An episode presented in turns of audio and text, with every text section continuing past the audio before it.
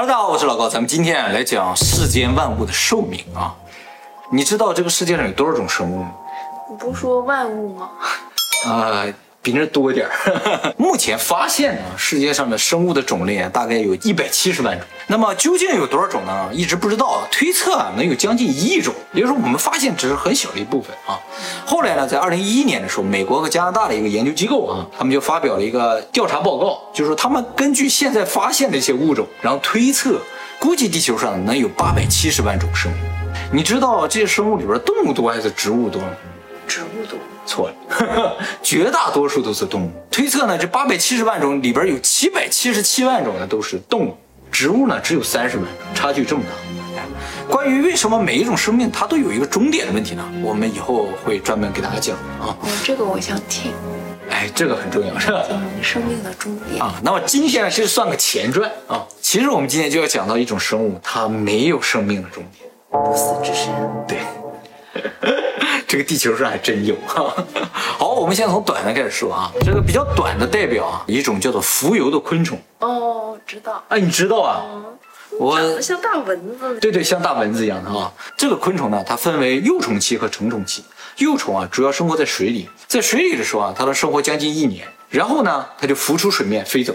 飞起来了之后呢，它的生命呢就只有，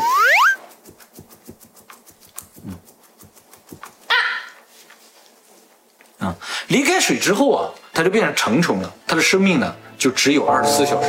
呃，它这个成虫啊，因为只有一天的生命，所以甚至连嘴都没有。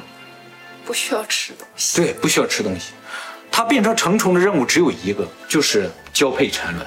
产出的卵呢，又回到水里，然后在水里继续生活一年，然后出来一天，啊又回到水里，这样。一年加一天很长哎。整体来看还可以啊，但是呢，它成虫的时候，也就是说能飞翔的时候只有二十四小时。好，下一个比蜉蝣稍微长一点的蝉，蝉的生命呢也分为两段，呃，幼虫期呢其实生活在地下，长达十七年。那么久啊？对呀、它活着吗？活着。过了十七年之后呢，它就爬出地面，然后上到树上开始叫嘛。成虫的蝉呢，只能活一个多月，呃，有的能活两个月以上。可是十七年加两个月很久了。对，整体来看的话，蝉算是昆虫里边特别长寿。那它来到地面的任务也一样，也是交配产卵，然后就死掉了。哎，好像这些昆虫都是为了产卵而活着，是吧？而且关于蝉啊，有个特别有意思的事情，就是蝉啊，我刚才说最长在地下活十七年嘛，其实蝉根据种类不一样，活的年头是不一样的，在地下，有的活十七年，有的活十三年。哎，目前主要就是这两种。为什么就这两种呢？后来生物学家研究才发现，哇，这是大自然的智慧啊！这个蝉啊，其实原先有很多种，但是啊，它们在地底下生活的年头呢，都是质数。刚才说这个十三、十七也是质数。什么叫质数呢？就是只能被一和它自己整除的数字。通俗一点说，就是和其他数字没有关系的数。那么这个蝉如果在地下生活的年数是质数的话，就能保证不同种类的蝉同时出现在地面的几率尽可能的小。哦。哎，就比如说三年和五年的蝉，三年的蝉每三年出来一次，五年蝉每五年出来一次，它们只有在十五年的时候才会同时出来一次。像这个十七年和十三年的蝉，每二百二十一年才会同时出来一次。它这样保证它同时出来次数少有什么好处呢？就能保证它们不会被灭绝。如果所有的蝉每天都生活在上面的话，呃，来个大洪水啊，来个小行星撞地球啊，它们就毁灭了。哦。恐龙不就这么毁灭了吗？嗯，对，啊有道理。对啊，所以他们大部分时间是在地下的，相对来说是比较安全的。哎，偶尔出来一次，如果赶上那年灾荒了吧，全部被灭了。所以我们人很不安全哎。啊，对啊，我们一直在壳外儿。对啊，所以人啊也应该大部分时间活在地下，然后偶尔出来到地外，免得被团灭。对，免得被团灭啊。哎，就像我朋友家旅行，就是他们家一个姑娘一个儿子嘛，嗯，他们出去旅行不会坐同一架飞机，爸爸带着女儿，妈妈带着儿子，分开走，但是出事情。哦，就降低被团灭的可能性，对不对？但是这增加了被半灭的可能性。但是我不知道他到旅行地的时候，他们会不会坐一辆车，啊，根本上就是两家人呗。就是他们可以接受被半灭。哎，这我怎么接受不了？好吧，这可能是他们家的大智慧啊。好，下一个呢就是蚊子。这个蚊子的寿命其实只有一个月。那么关于蚊子呢，有几个小常识，大家应该知道啊。第一个，吸血的蚊子只有母蚊子，那公蚊子不吸血。那么第二个呢，就是蚊子吸血啊，只是为了它的后代，它自己补充营养、吃饭是不需要吸血的啊，就像公蚊子一样，它不需要吸血也能活。母蚊子其实也是，但是它为了它自己孩子能够活得好的话，所以它冒险去吸血，多么伟大的母亲啊！那么第三个呢，就是人类第一大杀手就是这个蚊子，每年杀死最多人的就是蚊子啊，要杀死七十万人，就是因为蚊子携带这个传染病啊。那么人类第二大杀手是什么？知道吗？医生。差不多，人类第二大杀手是人类自己啊。下一个寿命比较短的，这就跳出昆虫界啊，小家鼠、小白鼠，就是那个实验室用的啊。那么这种小白鼠啊，野生的寿命呢只有四个月左右，但是呢，在实验室里生活条件比较好，所以呢寿命能达到一年以上。那里条件还比较好吗。呃，如果你不是那个提前被抓出来的。好，下一个牛。牛很短吗？它和小白鼠正好相反，就野生的寿命还长一些。哎，这个牛的正常寿命应该有二十年，但是因为人吃牛啊，所以呢，和牛寿命最短。对对对，呃，和牛的平均寿命可能一两年左右，所以牛很惨的啊。那耕地那种牛会长一些。对对，能活了十几年。嗯，好，下一个就是狗。它排的这么靠前。但是这是它本身的寿命决定的啊。狗的寿命呢，平均在十到十五岁。那么目前世界上活得最长的一只狗呢，是二零一六年四月份离世的一只澳大利亚卡尔比犬，活了三十岁。而且这是一只大狗，一般大狗感觉寿命短一些啊。那么这个狗的主人呢，是一个农场主，所以这个狗每天在草原上自己随便跑，想怎么玩怎么玩，所以寿命比较长，没有压力，没有压力。它年龄换算成人的话，那一百六十岁。这是人达不到的啊！一起加油哦！一起加油啊！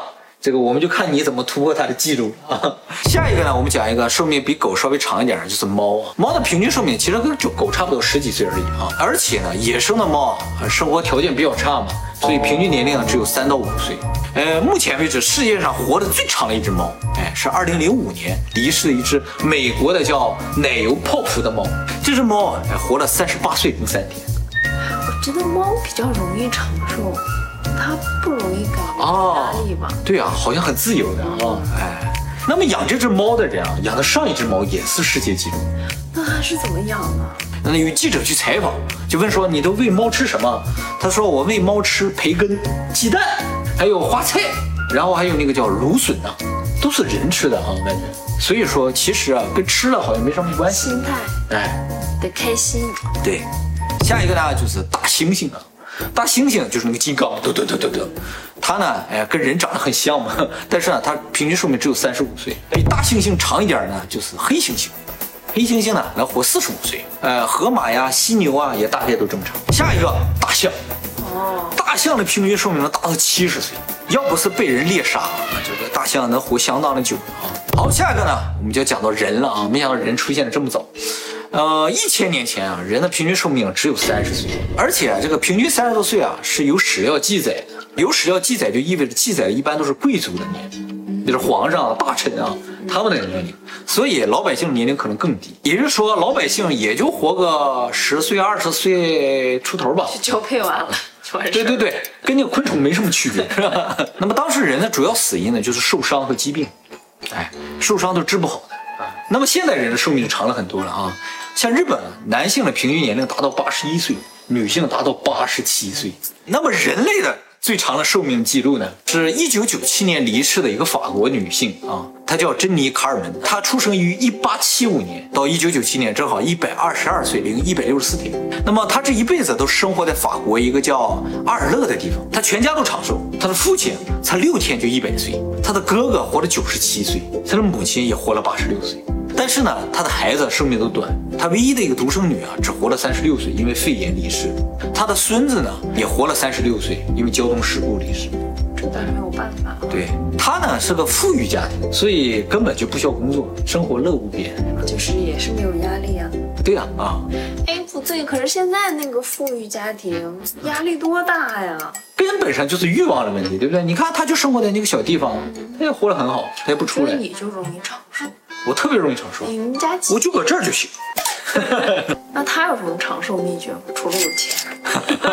呃，那么这个这也是所有人都关心的问题啊，就记者去采访他啊，后来发现啊，他长寿的秘诀啊非常独特，他每天都在食物里加入大量的橄榄油，而且还把橄榄油往身上涂，就说他觉得这个东西对身体好。我知道了，他是量子力学，他就觉得这个东西长寿去久。啊，他就长寿了呗，是吧？而且呢，他烟酒不断的，他特别喜欢喝一种叫做波酒的葡萄酒，而且呢，烟龄长达九十六年。他不是到最后啊，就是眼睛看不见东西了，打火打不着烟了，他还会继续抽下去。我姥烟龄多大？他也九十多岁，对呀，健康的不行。好像这玩意儿跟寿命没啥关系啊。抽烟只是熏旁边的人，我们都咳嗽，他自己的肺有带他体检啊，干净的不行。